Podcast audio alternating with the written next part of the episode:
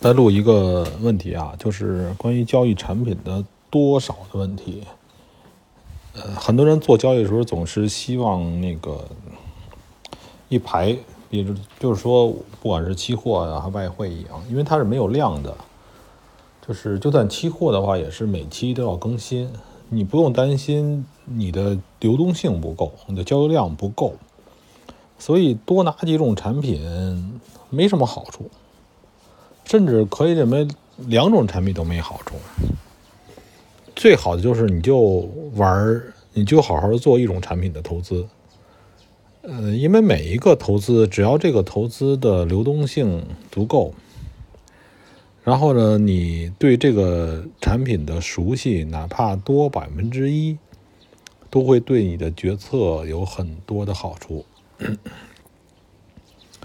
嗯，股票不是这样。股票的话，因为每个股票可能是有一些，呃，周期性啊，有一些量的东西。因为我前面也说啊，我还是不做股票，不做股票，不做中国股票，至少不做中国股票，这条铁律不变。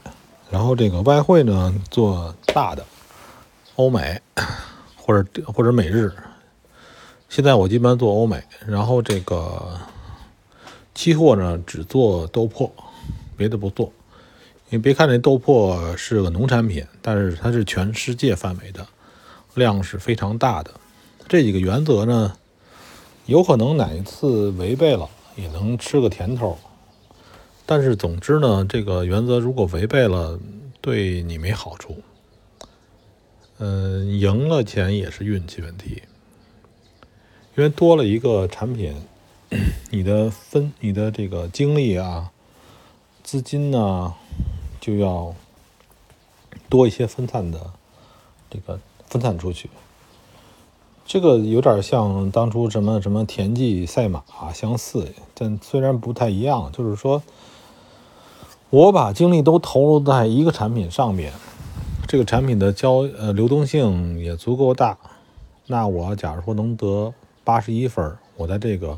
这一群人里边的得分然后如果我投入两个产品，没准两个产品肯定得不了都是八十一分可能两个产品都是八十分但是呢，在那个产品那个圈子里边，你就少了一分就不是八十一分了，是八十分了，对吧？这个没有意义。对于我们这个小的投资者来讲，你就好好的玩一种产品就足够了，对吧？不要朝三暮四。往往的话就是 有一种说什么情况下，就是初生牛犊不怕虎。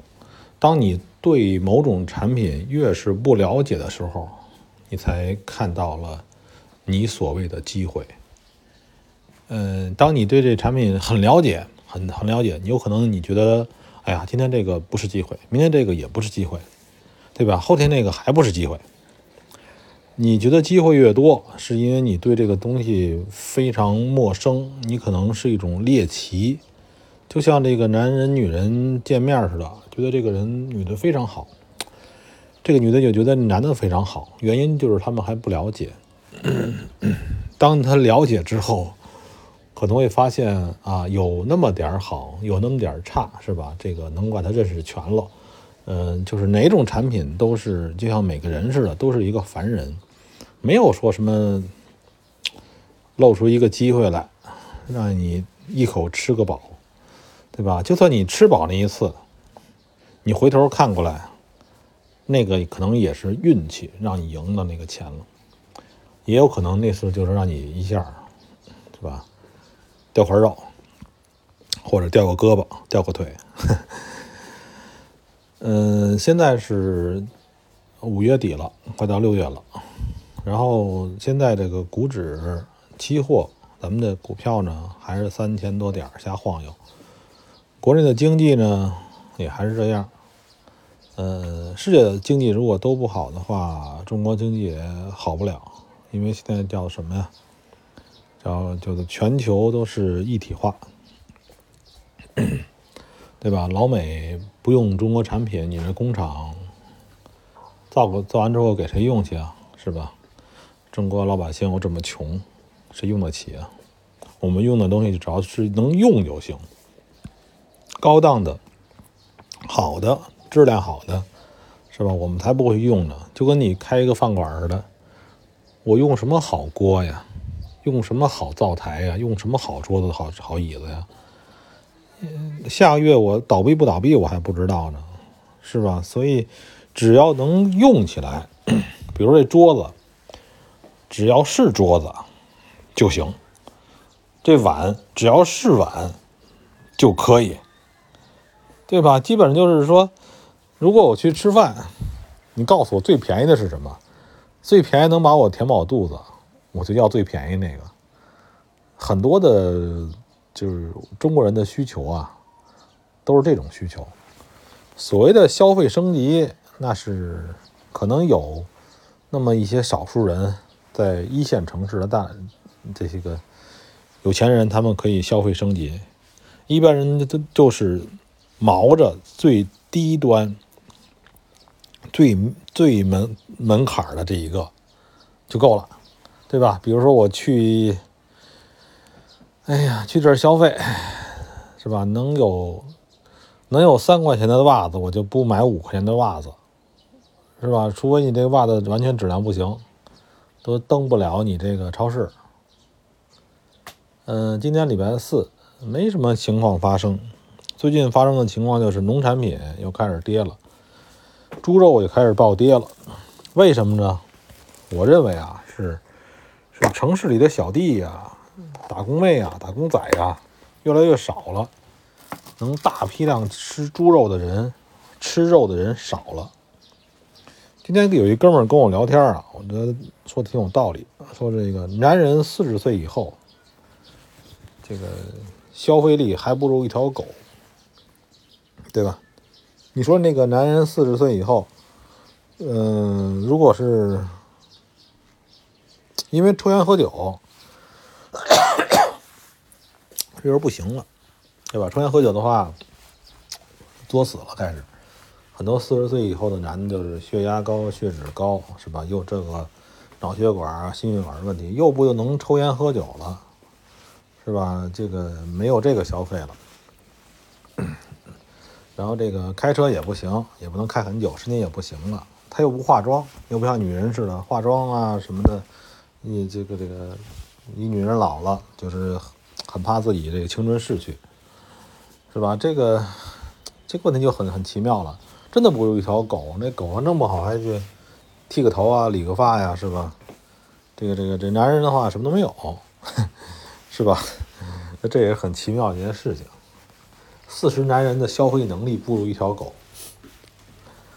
嗯，投现在的投资呢，就是这么着，看你有多少钱了，你别让自己的。